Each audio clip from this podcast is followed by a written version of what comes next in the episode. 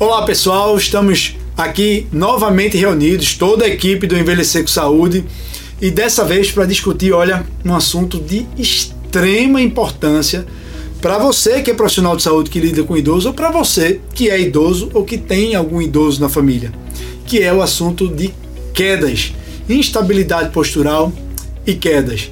E hoje, como eu disse, nós estamos todos aqui reunidos, a equipe toda do Envelhecer com Saúde, eu, Daniel Gomes, eu, Rafael. E Eduardo. É verdade, é ele, apesar de não dar para reconhecer, mas é. Eduardo está aqui hoje, ainda estamos em tempos de pandemia, Eduardo está aqui ainda todo fantasiado, de máscara. Não tem quem tire essa, esse, esse óculos e essa máscara de Eduardo. Mas vamos lá, a gente está aqui sem, sem máscara, sem óculos, mas é. mantendo uma certa distância, né? Com cuidado, com precaução. Então, hoje a gente vai discutir um tema, né, Rafael, de absoluta importância para todo mundo que, que lida com idoso. Eu acho que todo mundo que tem a oportunidade de trabalhar com idosos, que faz isso, já percebeu o quanto é frequente o assunto de quedas, né? Os pacientes realmente têm muitas quedas e todo mundo sempre está preocupado, não, porque vovô, porque vovó, eu tô com medo que caia. O próprio paciente, muitas vezes a gente sabe que ele sente o medo e a gente cada vez mais sente o quanto isso é importante na vida das pessoas. E aí um grande erro que se, se comete muitas vezes quando o idoso cai as pessoas ficam preocupadas em avaliar se houve alguma repercussão daquela queda, se aquela queda resultou em algum trauma, mas esquecem de avaliar por que o idoso caiu, não é verdade? Exato. Bom, e aí para ficar é, essa nossa discussão aqui mais didática, a gente combinou o seguinte: eu vou falar de um caso real, né, de uma idosa que teve uma queda, e aí a gente vai é, destrinchar esse caso. E aí vai ficar uma coisa bem didática, porque a gente vai falar é, item por item sobre queda com base nesse caso de vida real, tá bom? Beleza? Combinado? Vamos embora. Então vamos lá, ó. Vejam bem, eu vou falar aqui do caso de Dona Julieta. Dona Julieta, nome hipotético, tá, pessoal? O nome da paciente não era Julieta, o nome aqui é. Um é Dona Julieta. Não se incomode, não, viu, Dona Julieta? um, um pseudônimo então, Dona Julieta, de 83 anos, é portadora de uma doença de Alzheimer em fase moderada, depressão, diabetes tipo 2, hipertensa, tem uma osteoartrose de joelhos e tem uma catarata. Dona Julieta é sedentária, ela se queixa de insônia cronicamente e faz uso de várias medicações, uma polifarmácia que inclui aí um antidepressivo, um diurético, um inibidor de ECA, né? Um opioide por conta das dores no joelho, faz uso de donepezila, um anticolinesterásico por conta da doença de Alzheimer, e usa lá um benzodiazepínico, que no caso aqui é um clonazepam. A filha relata que a paciente apresentou duas quedas ao longo dos últimos três meses. Mais um dia normal no ambulatório de geriatria, né? Caso típico, típico, típico do nosso dia a dia do, de, de ambulatório de geriatria, né, Eduardo? Sim, isso a gente vê com muita frequência, né? Essa referência justamente da, do idoso que é trazido pelo familiar.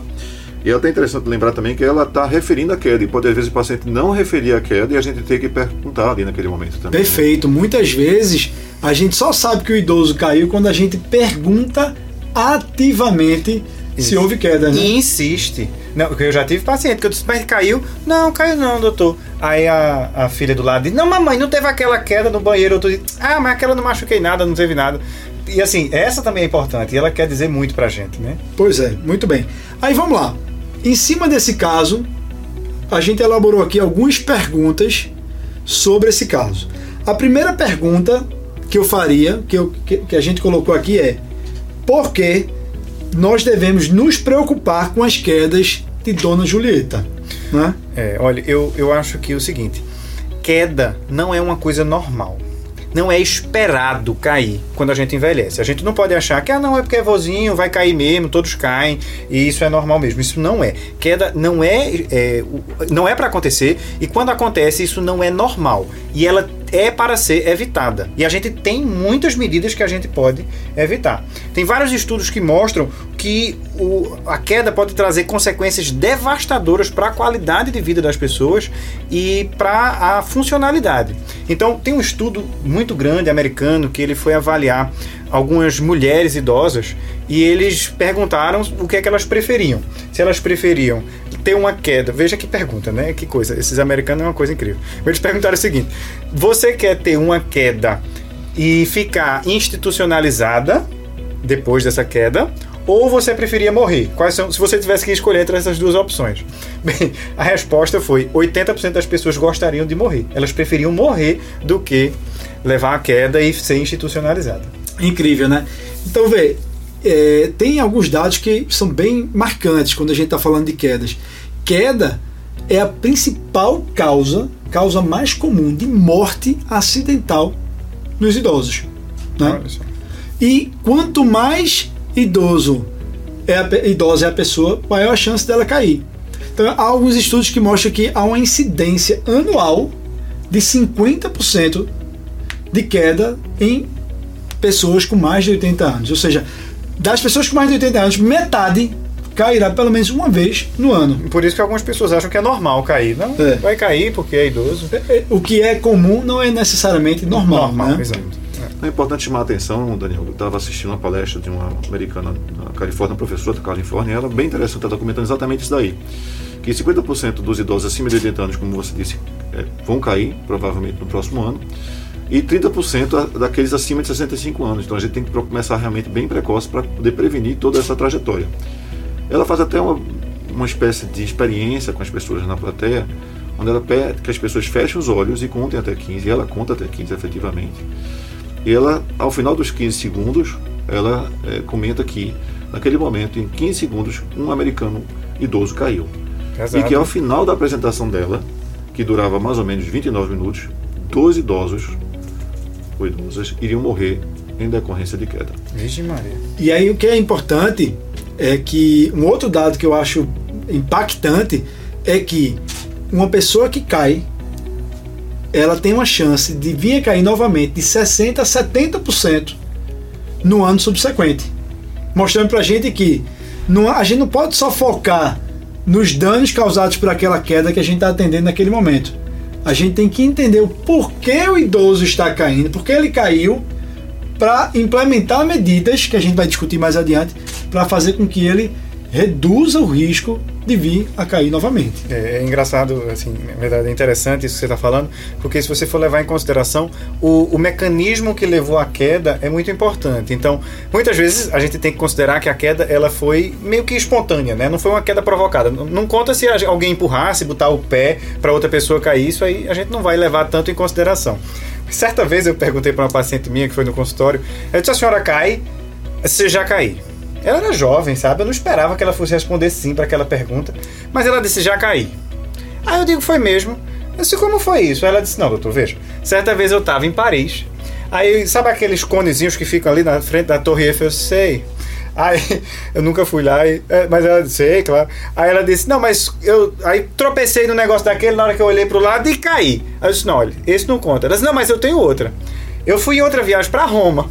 Aí quando eu tava olhando pro Coliseu, passou um táxi. Aí o, o, o, o retrovisor bateu em mim eu caí também. Eu olha, essa também não conta. Eu disse, não, mas eu tenho outra. Em Nova York, eu caí porque tinha uma poça de água na Times Square. Eu digo, olha, eu nunca vi ninguém com queda tão chique feita assim, ó. Só quedas internacionais. Só né? quedas. Ou seja, o resumo dela deveria ser: não viaje mais, né? Não viole. É.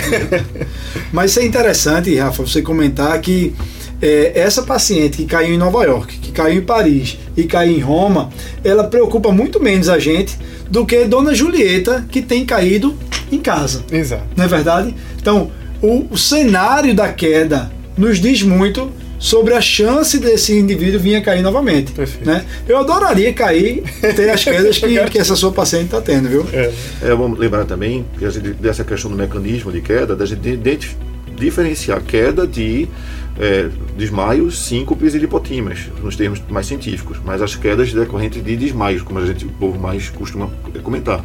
São coisas bem diferentes, porque as causas são bastante bem diferentes, e, e também o, o, o prognóstico e as evoluções. Perfeito, perfeito. Bom, é, ainda só para fechar essa parte da, da, magnitude do problema de quedas, né, de alguns dados epidemiológicos, lembrar que é, das quedas que acontecem, 10% das quedas resultam em alguma lesão grave, ou seja, um traumatismo craniano, uma fratura de fêmur. Né? Uhum. E por falar em fratura de fêmur, 95% das fraturas de fêmur nos idosos decorrem de queda, ou seja, praticamente todas as fraturas de fêmur vão ser originadas de uma queda. Então isso uhum. mostra pra gente muito bem a importância da gente estar tá discutindo esse tema aqui hoje. Exato. Lembrar também ainda, falando de magnitude, que as mulheres caem mais do que os homens, as idosas mulheres caem mais do que os homens idosos, principalmente as caucasianas, né, as pessoas com pele mais clara, e os afrodescendentes tendem a ter mais lesões de cérebro, traumatismo craniano, do que propriamente fratura de quadril, quando caem, versus comparado às pessoas que sejam caucasianas ou de outras descendências. Bom, então vamos lá. A segunda pergunta que a gente elencou aqui, que tem a ver até com essa primeira pergunta, que é o seguinte: quais as possíveis complicações que as quedas podem acarretar em Dona Julieta? Olha, essa talvez seja uma das coisas mais fáceis de responder, porque são inúmeras. A quantidade de prejuízos que Dona Julieta pode ter com a queda vai ser muito grande. Olha, só em cair, ela vai ficar, no mínimo, com medo de cair de novo. Se, se nada acontecer, Dona Julieta caiu, não machucou nada, nada aconteceu, mas ela vai ter medo de cair. Qual é o nome dessa, desse Pitofobia, que eu passei dois anos na residência ouvindo isso todo dia sim, dia não, dia sim, dia não. que ele ficava dizendo. Eu comentava muito desse termo. Eu adoro esse termo, pitofobia. É. Pito de queda, fobia de medo, então, Pronto, então pitofobia. Então eu ouvia isso todo dia. Então, é, é uma das coisas que pode acontecer com, com Dona Julieta. Ela pode ter medo de cair e isso pode prejudicar sobremaneira a funcionalidade de Dona Julieta. Olha quantas Julietas eu não tenho no meu consultório, onde eu vejo todos os dias que, ah, não, tem medo de cair. É isso, medo de cair. Faz com que ela não saia mais de casa, diminui a sociabilidade, faz com que ela fique uma perda de funcionalidade muito grande e não queira fazer as atividades de casa que ela antes tinha prazer e se sente mal por causa disso, daí a gente tem é, um risco maior de depressão, de, de, sedentarismo, de inatividade, sabe? Que vai trazer uma péssima qualidade de vida para a paciente e para a família da paciente. Tá? Exato. E é, queda pode gerar a síndrome pós-queda, né? O que a gente também chama de ciclo vicioso da queda, né, Eduardo? Sim, e é, o interessante disso é que geralmente o idoso, quando cai, tem medo de cair, procura evitar as atividades que levaram ele a cair. Então, uhum. se, ele, se ele caiu para um almoço de família, ele começa a não querer ir para esse almoço de família, porque é a mobilidade que levou a essa, esse risco, ele entende uhum. assim. Essa falta de estímulo faz com que ele tenha mais redução da, da força muscular, porque ele está com menos estímulo muscular é, para poder justamente ter essa manutenção do dia a dia. E aí volta novamente ao ter mais risco de queda, porque se ele antes caiu com uma queda de uma força muscular X, essa força está diminuída, ele vai ter mais risco de queda ainda. Então fica um ciclo que se autoalimenta.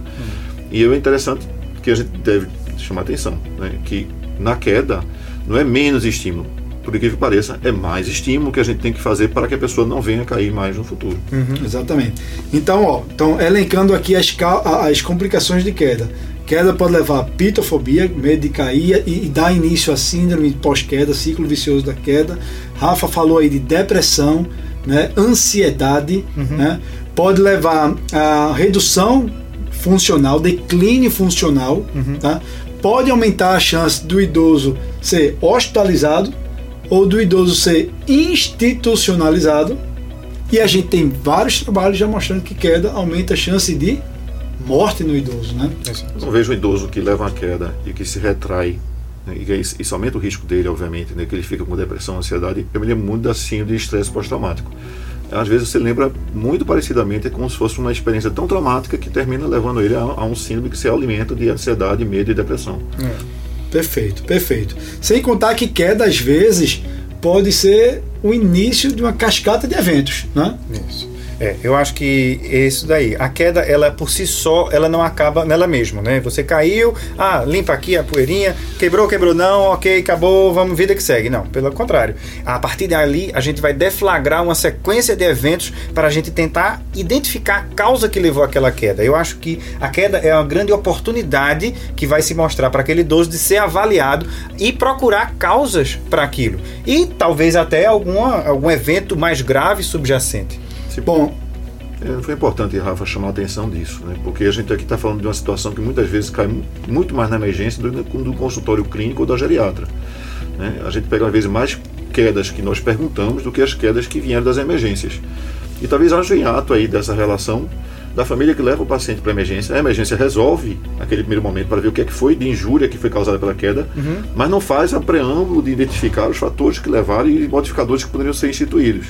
Uhum. E a gente chama a atenção disso. Se você leva um familiar seu para emergência por uma queda, é interessante que você depois marque uma consulta num clínico ou num geriatra de confiança, para que ele possa fazer essa investigação e intervenções necessárias. Perfeito. Então a gente vai chegar agora na terceira pergunta que nós colocamos aqui, que é a seguinte: quais fatores devem ter contribuído para as quedas de Dona Julieta? Então a gente vai falar agora das causas, né, que fatores desencadeiam a queda, né? É. Então, só lembrando, recapitulando aqui, é uma idosa de oit- 83, anos, né? Eu voltei aqui no caso para ver. É justamente, ela tem 83 anos, ela tem um declínio cognitivo. Só isso já é um fator de risco Acabou. queda, É, né? Só a idade é um fator de risco, né? O declínio cognitivo é um fator de risco. Ela tem depressão. Ela é diabética. Diabética, a gente sabe que a gente pode ter problema na propriocepção, a gente pode ter neuropatia diabética, a gente sabe as consequências que isso vai ter. Pode ter retinopatia diabética. Retinopatia diabética, diminuição da acuidade visual. Ela é hipertensa. A gente sabe que uma das grandes coisas que pode levar à hipotensão postural é uma hipertensão não controlada. Ela tem também osteoartrose de joelho. Bicho, esse caso foi top, viu? Ela tem uma osteoartrose de joelho que isso pode levar a um prejuízo no equilíbrio. A gente sabe que se você não tem uma articulação bem firme, você tem dor, a chance que você tem de ter uma instabilidade postural, ela é muito maior. E, e vó ainda tem uma catarata, né? É, ou seja, já tem diminuição é, é, visual aí. Ela também é sedentária, falta de preparo físico. A gente sabe que isso vai levar a, a também a um prejuízo. Sedentarismo é um Sedentarismo. grande fator de risco. Eu boto né? como doença lá. Para mim, sedentarismo é doença. Queixa de insônia crônica, ou seja, se ela não dorme bem à noite, talvez Ela vai ter dela- sonolência diurna. Exatamente. Aí, ou seja, uma sonolência diurna pode levar a uma- uma- um aumento do risco. Aí usa várias medicações. Então, polifarmácia é um grandíssimo fator de risco para quedas Vixe. no idoso. Né? Polifarmácia, por definição, é quando o idoso usa é, cinco ou mais medicações. Né? Então, polifarmácia por si só já é um fator de risco, mas ela usa medicações especificamente que já aumentam ainda mais a chance. né? Então, ela, ela compilou uma série de fatores de risco para queda. Então, ela usa antidepressiva, a gente sabe que medicações psicotrópicas é, aumentam a chance de queda. Ela usa diurético e inibidor de ECA, que aumenta a chance de hipotensão postural. Naturalmente. Né?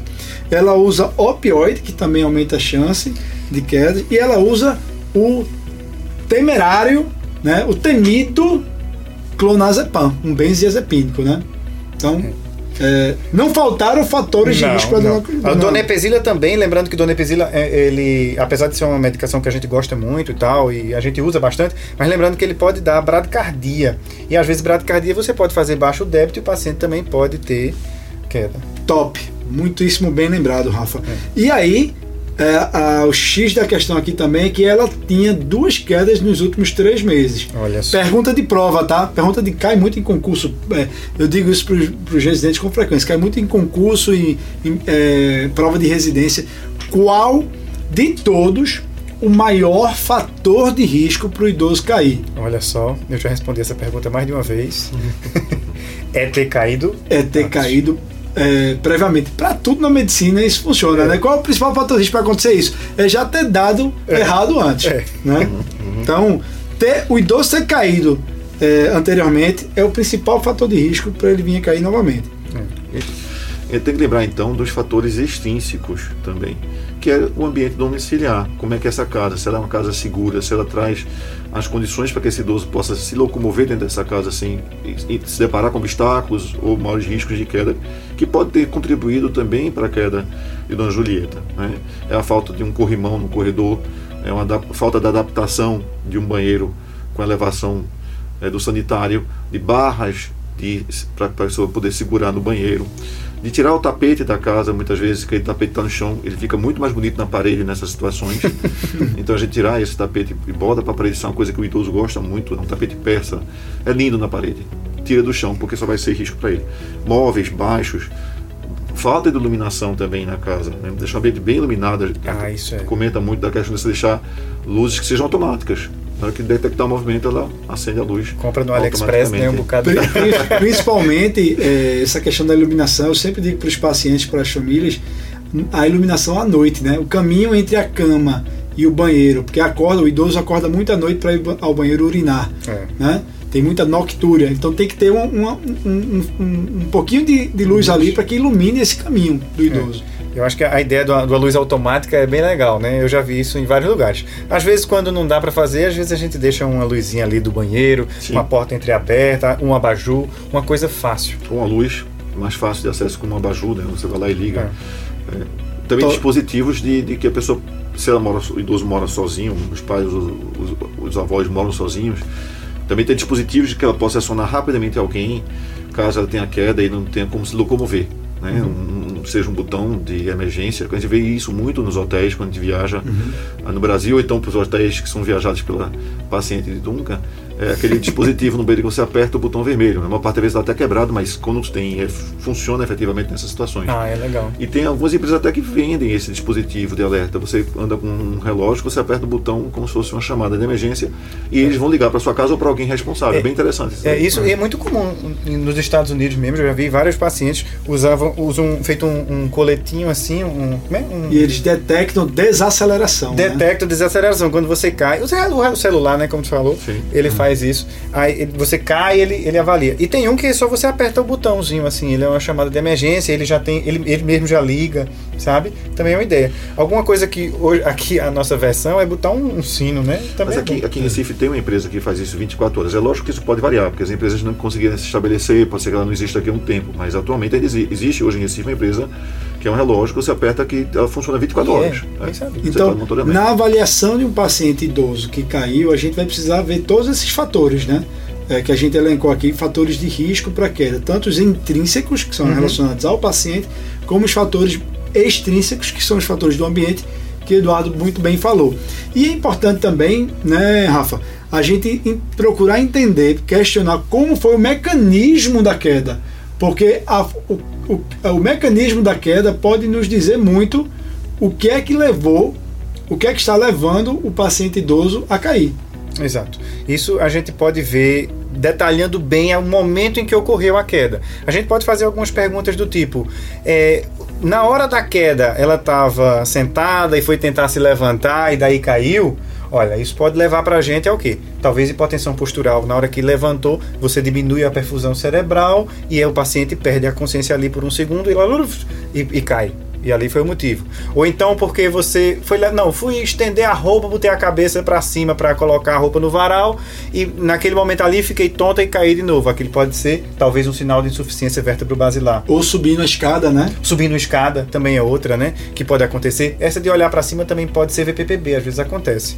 VPPB, só lembrando, Ah, vertigem postural Isso. paroxística benigna. Exato. Que pode surgir também uma outra dica para VPPB quando o paciente diz que caiu depois que ele se virou, olhou, É. olhou para um lado, olhou para o outro, ou, ou- ou olhou para baixo, né? Isso, é. Tá andando na rua, aí alguém chamou, aí quando ele olhou pra ver de onde chamou, ficou tonto e caiu. E uma coisa que eu sempre pergunto pra gente avaliar a VPPB é a pessoa que tá deitada na cama e fica tonto na hora que se vira pra mudar de posição na cama mesmo. Isso também pode ser um Rafa, você tocou num ponto que eu achei fundamental agora, que é a questão do paciente que tem queda sem obrigatoriamente ter ido ao chão. Né? São os pacientes que É vão o se quase lev- queda. É, é o paciente que está na cadeira, levanta e ele senta na cadeira, mas ele, ele acha que isso não é uma queda, e é, É. porque ele sentou. Seria uma queda se a cadeira Se não a cadeira tivesse não ali. ali, né? Então, foi importante chamar atenção para isso. Perfeito, realmente. perfeito, top, Fig. Muito bem lembrado. Então, é, fechou esse- essa questão de, de fator de risco, né, de causas, e aí vamos Ah, para. tem uma coisa que a gente não falou, que eu acho muito importante também, que a gente esqueceu de comentar, é sobre os calçados. Então, eu sou muito chato com meus pacientes, meu Deus. Inclusive, as vozinhas chegam lá toda bonitinha, com um sapato todo legal. E eu toda vez eu falo do sapato. Eu disse, olha, tá linda a senhora, mas esse sapato tá bom não. Mas o que é, doutor? É aqueles sapatinhos que não, que não pregam atrás, sabe? Não fecham Que atrás. não fecham atrás. É, aquilo ali também é um fator de risco. Ou então, sandália de dedo. Sandália japonesa. né? Japonesa aquela. Vixe Maria. aquela- Ali, é- ali é, é, É, é para pedir cair pra é como cair. quem vai ali e volta, Não né? é? Exato. Então, assim, eu sempre falo, eu sou, aliás, tá ótimo, mas a senhora bota um- uma que, que prega atrás, porque essa daí não tá legal, não. Perfeito, perfeito. Bom, vamos lá. Então, Quarta pergunta que nós colocamos aqui sobre Dona Juju ainda, né? Já estou íntimo Já, porque também, bichinha. É, então, quarta pergunta é: o que devemos atentar ao examinarmos Dona Julieta para melhor avaliarmos os motivos da queda? Então, quando a caiu? gente está com Dona Julieta na nossa frente, no nosso consultório, se você é profissional de saúde, lida com pacientes idosos, o que é que você vai fazer na avaliação clínica de um paciente que caiu? Olha, você pode até ficar aliviado. Machucou, não, machucou, não.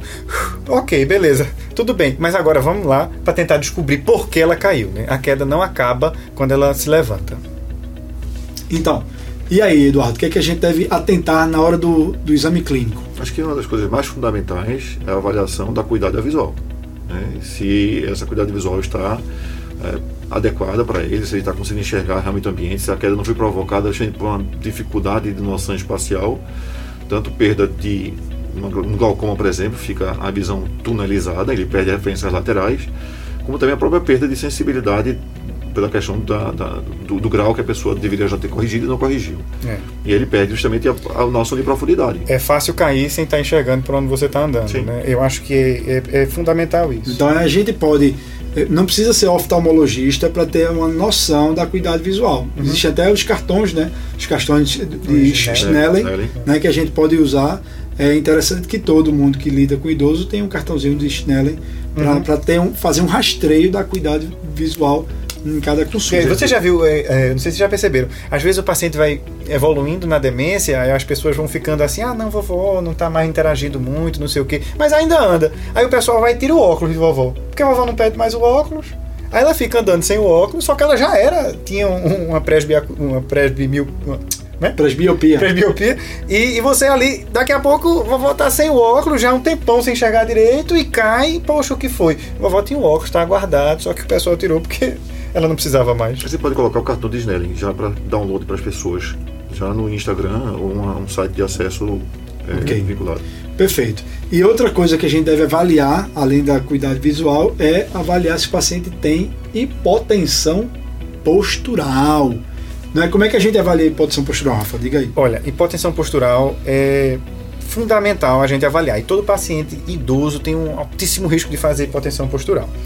Então, como é a avaliação? O que é hipotensão postural? Né? É quando você fica em pé, você tem uma mudança de postura, tá deitado e vai ficar em pé e a pressão cai. Naturalmente, quando a gente vai envelhecendo, a gente perde um pouco da sensibilidade dos baroreceptores que a gente tem, que percebem a variação de pressão. Então, se você está deitado, o sangue no corpo da gente está ali mais ou menos espalhado. Na hora que a gente se levanta, como um botijão d'água, a tendência é descer.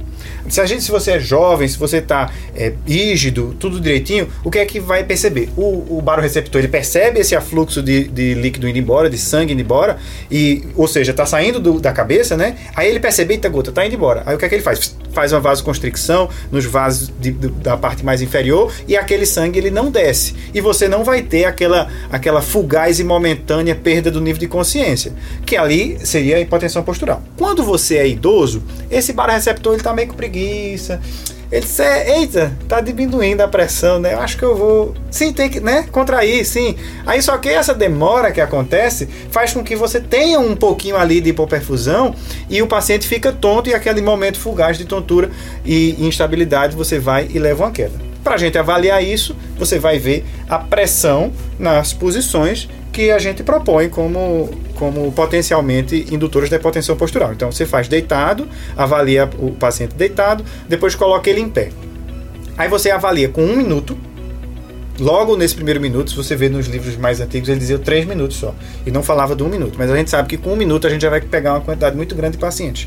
Você avalia também com três minutos. Deixa ali o paciente, é um pouquinho complicado essa parte. Se o paciente fica em pé lá, você fica enrolando ele. E aí você, aí você mede de novo com três minutos e você vai ver. E há quem diga que a gente pode pegar ainda hipotensão postural com cinco minutos e até mais do que isso. Exato. Se a história clínica sugere hipotensão postural e você não flagrou no terceiro minuto, você pode po- é, aferir com, com mais minutos, Com mais com minutos, cinco sim. minutos. Então pode ser uma hipotensão postural é, retardada. É, Né? exato. Outra coisa que a gente deve avaliar também é fazer uma avaliação neurológica, né, Eduardo? Sim, a avaliação neurológica com os testes de equilíbrio são fundamentais para você ver se o paciente tem algum distúrbio do vestibular que esteja contribuindo para isso. Né? É, você pode fazer o, o- a prova de Romberg, ele fica em pé. E aí você pode otimizar até quando ele fechar o olho, se ele vai e, e sempre com apoio lateral, porque o paciente pode, justamente na- no exercício da manobra cair. Então, é sempre uma manobra que você tem que tentar fazer um apoio lateral sem encostar, mas mostra que está dando apoio ao paciente para ele ter segurança. E aí você faz esse, tipo de manobra, como também pode fazer a ma- é, pedir para ele andar pé sobre pé, né? O americano chama de tandem. Você bota um pé na frente do outro, seguindo uma linha. Tanto ele fazer isso com o olho aberto, como ele pode fazer também com o olho fechado, as duas vezes, dando apoio lateral lateral para que ele não caia. Nessa prova do equilíbrio, você pode pedir para ele ficar em pé, com os- um pé um do lado do outro, né, os pés fechados, é, e pede para ele ficar 10 segundos naquela posição. Se ele ficou, você parte para ele fazer o semi-tandem, né, que é quando fica um pé um pouquinho mais na frente do Isso. outro, um do lado do outro, mas um pé um pouquinho mais na frente do outro. Esse é o semi-tandem. Pede para ele ficar ali mais 10 segundos. Se ele consegue ficar os 10 segundos, passa para o tandem, Isso. que é quando é um pé completamente na frente do outro, fica parado ali 10 segundos e ver se ele consegue. E o quarto, o quarto é, step, né, é ele ficar, tentar ficar de um pé só É. por 10 segundos. Aí é que talvez querer demais, É, né, é, é. para muitos pacientes. Mas isso é uma forma Você de você avaliar ali rapidamente o equilíbrio, né? Aí você pode avaliar isso estático ou dinâmico, que é o estático que você falou, e o dinâmico é ele fazendo pé sobre pé. Eu- Isso.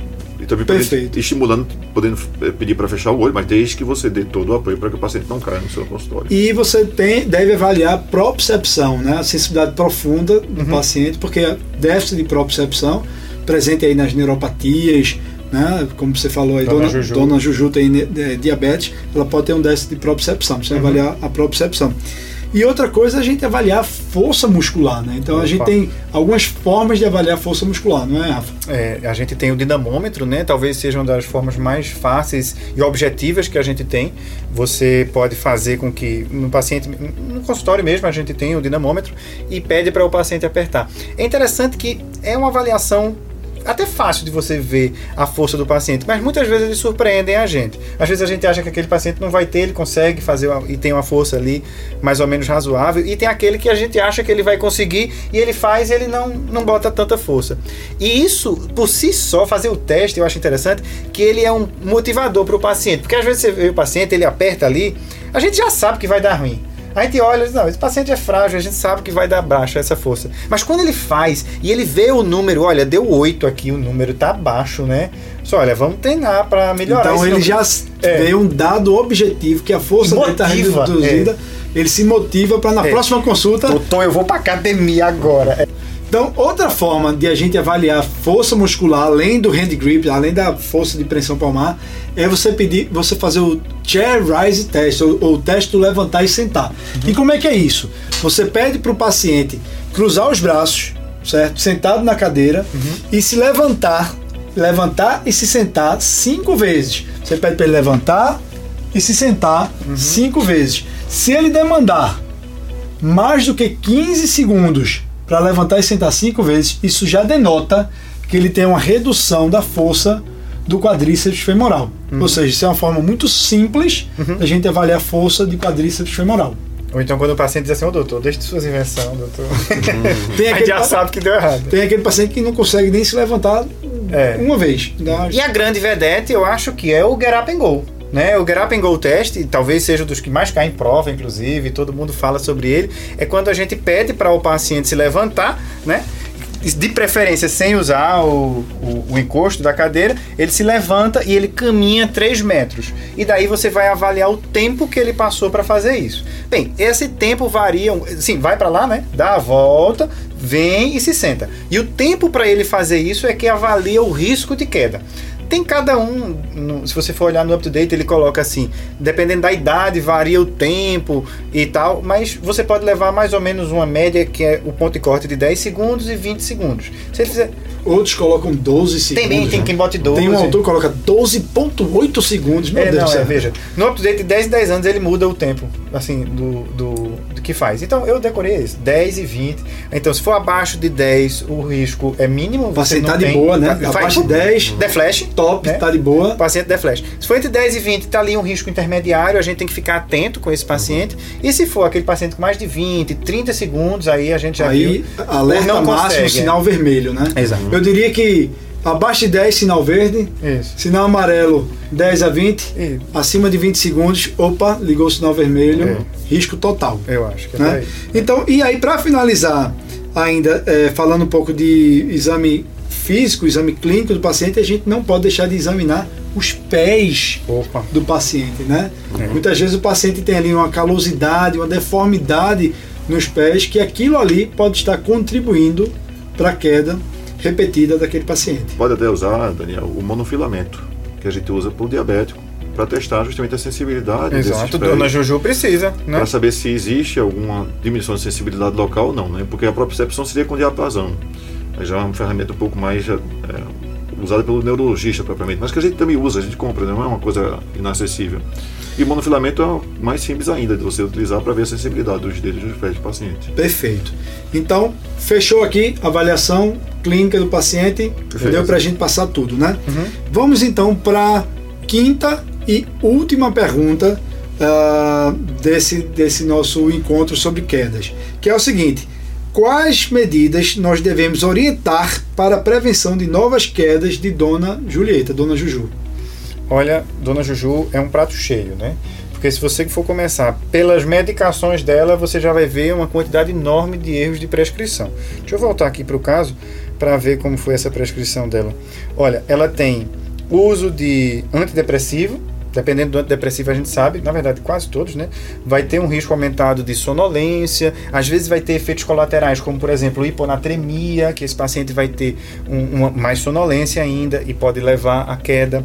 É, ela faz, como a gente comentou, várias dessas medicações, a gente vai ter cada um deles uma, uma coisa para a gente atuar aí. Então, primeiro as medicações.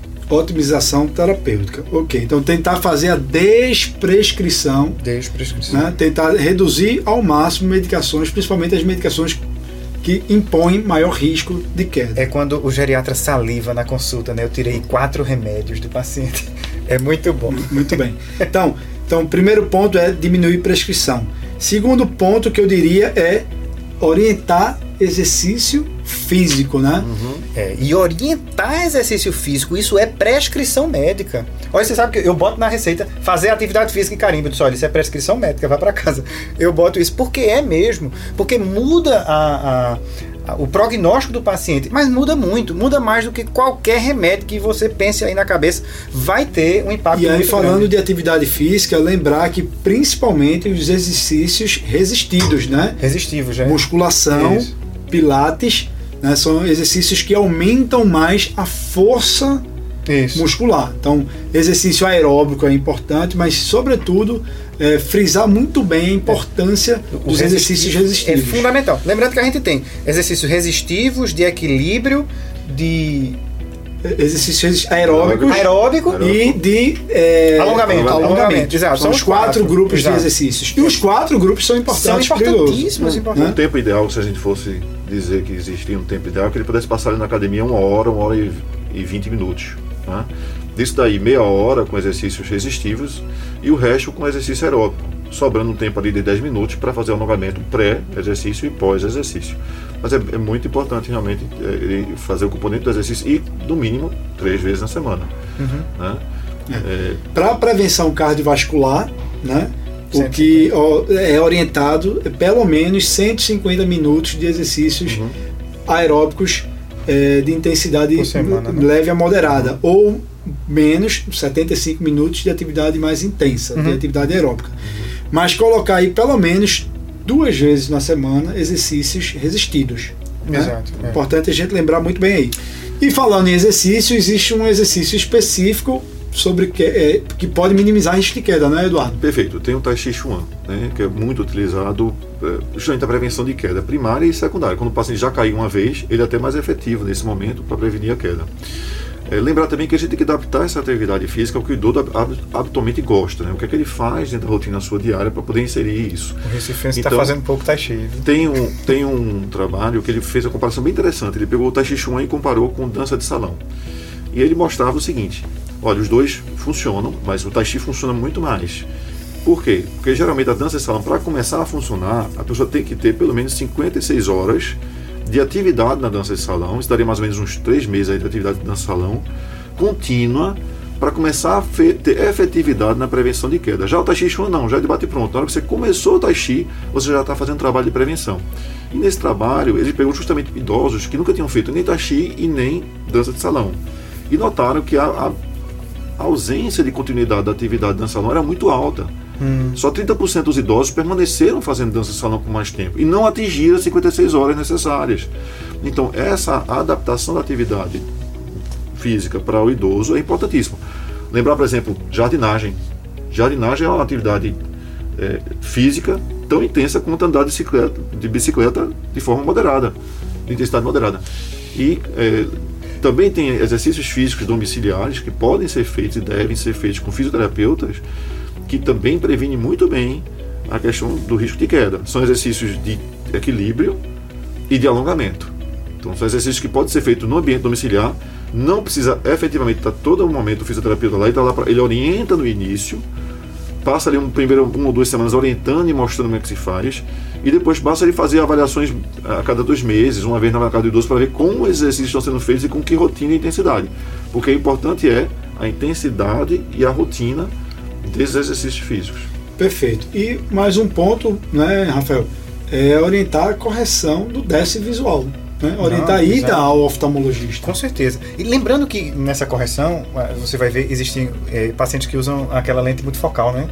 Que aquilo ali dá um- uma diferença no, no jeito de andar, no pisar, a percepção do ambiente, que também aumenta o risco de queda. É, né? o uso de lentes multifocais tem trabalhos É. que a- a- aumentam, Exato. mostram que aumenta a chance. É, Vamos corrigir, mas corrigir com cuidado, né? E- Agora, tem um- uma, uma atitude muito importante que às vezes é indicar o dispositivo de auxílio de marcha, né, Daniel? Sem dúvida, isso faz parte da avaliação do idoso que caiu. Né? Avaliar se ele não tem indicação de utilizar ou uma bengala, ou eventualmente, se tiver uma dificuldade maior, até mesmo um andador. Né? Isso faz muito sentido e é uma medida que minimiza risco de queda. É você orientar a utilização do dispositivo de auxílio à marcha e orientar adequadamente. Lembrar só de quebrar o preconceito, né? Porque às vezes ele não usa Ah, é, achando que vai gerar para as pessoas a noção de insegurança, quando que para ele vai gerar na verdade mais segurança ainda É. de poder ele deambular e é, é, fazer as coisas que ele fazia habitualmente sem ter o medo de cair. É, ele vai sei- ter a segurança do Eu, eu- tenho- uma história- eu bato muito nessa tecla aí, olha, eh, principalmente para as mulheres que têm um pouco de, de- de receio. Olha, tem muita bengala bonita, Ah, modelos bonitos, fica até, a senhora vai ficar até mais chique. É, eu digo, ó, quando vier esses meninos aí e fizer aperrear a senhora, a senhora mete o cacete neles com a bengala.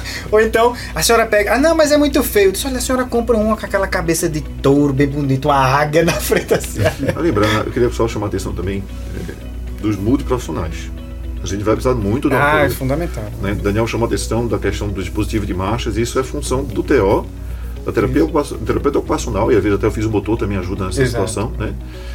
para poder definir melhor o tipo de equipamento que a gente vai utilizar. O fisiomotor, Você tá bem adaptado, né? o fisiomotor para as atividades físicas domiciliares e, e recuperação de musculatura que foi perdida eventualmente por algum já pela própria queda, é, que ele possa ter tido a perda e ele vai trabalhar nisso. O educador físico, O educador físico Ah, o educador fundamental físico, na academia. Esse, esse sim, o verdadeiro prescritor do exercício. É. A gente, na verdade, indica, mas uh, o final, quem vai fazer a prescrição efetiva é o profissional, porque ele é habilitado para isso, ele Sem está ali dúvida. para ajudar o idoso nessa Sem situação. Como em tudo, praticamente tudo na geriatria, é, a multidisciplinaridade é Total. de suma importância. Eu Né? acho que é talvez uma das especialidades que mais precisam Então, de apoio da. E da- queda precisa de uma abordagem multidisciplinar. Não queria esquecer Muito aqui- disciplinar, muito Eu não queria disciplinar. esquecer aqui da nutricionista, até porque eu sou casado, não vou apanhar em casa se eu não lembrar. Também. Então, ela também faz parte integrante na questão da prescrição de proteína para esse idoso. que Isso. vai precisar pra Muitas vezes o idoso caiu porque ele está E sarcopênico a gente não falou disso lá atrás. e a gente precisa é, de otimizar a, a ingestão Isso. proteica, não A é? sarcopenia, exato. Sim. Sim. Então, Lembrar que o idoso ele precisa de uma, é, de uma ingestão proteica maior do que o adulto jovem. Né? Uhum. Enquanto que no adulto jovem se recomenda uma ingestão de aproximadamente 0,8 gramas por quilo dia, no idoso se recomenda acima de 1 grama, podendo ser nos idosos mais frágeis 1,2 até 1,5 gramas por quilo dia de proteína Sim. é, que a gente deve orientar esse idoso a ingerir. Perfeito. E essa questão da prevenção de quedas é tão importante. Lá nos Estados Unidos existe uma grande campanha de prevenção de quedas e o CDC de Atlanta coloca que existem, ele cita principalmente quatro passos básicos para a prevenção de quedas, que são eles: revisão de medicações, revisão de diminuição de medicações, desprescrição, orientação de atividade física, como a gente falou, correção de déficit visual e modificação do ambiente do idoso. Tudo isso a gente falou amplamente aqui durante todo o período, mas eles Mas eles separam esses resumem quatro, esses, esses quatro. E por fim, vem uma controvérsia, né, Rafa? É. Vitamina D. Se vale a vale pena a gente pena prescrever ou não vale? Como é que é isso aí? Pois é, existem várias discussões se realmente. A vitamina D é uma grande coisa, né?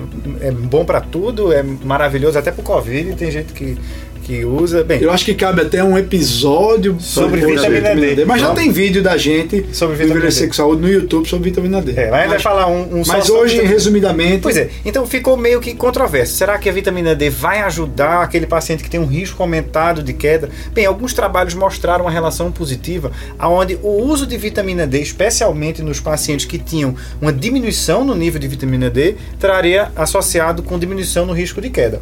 Bem, a vitamina D talvez melhorasse ali a força muscular e isso diminuiria o, o risco e a consequência, a queda, né?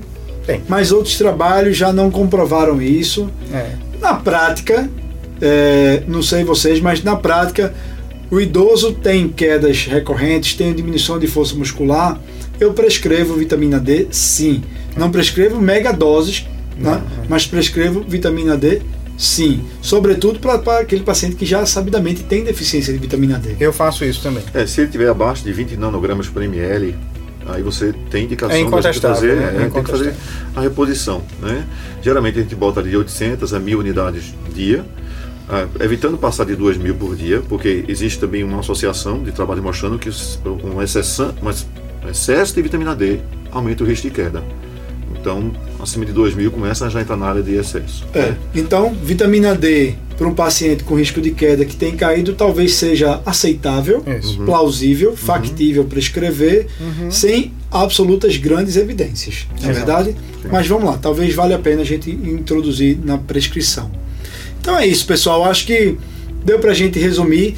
Em resumo, né, a mensagem final é: queda é frequente no idoso, queda traz muitas, pode trazer muitas repercussões ao idoso. Quedas podem ser prevenidas né, com a adoção dessas medidas que a gente citou aqui e busque ativamente quedas, né? Por que caiu? Porque caiu, pergunte se caiu, porque muitos não dizem, Isso. e se caiu, vá atrás das causas das quedas, os mecanismos que levaram o idoso a cair, tá? Uhum. Porque queda pode ser prevenida. É isso aí. É isso?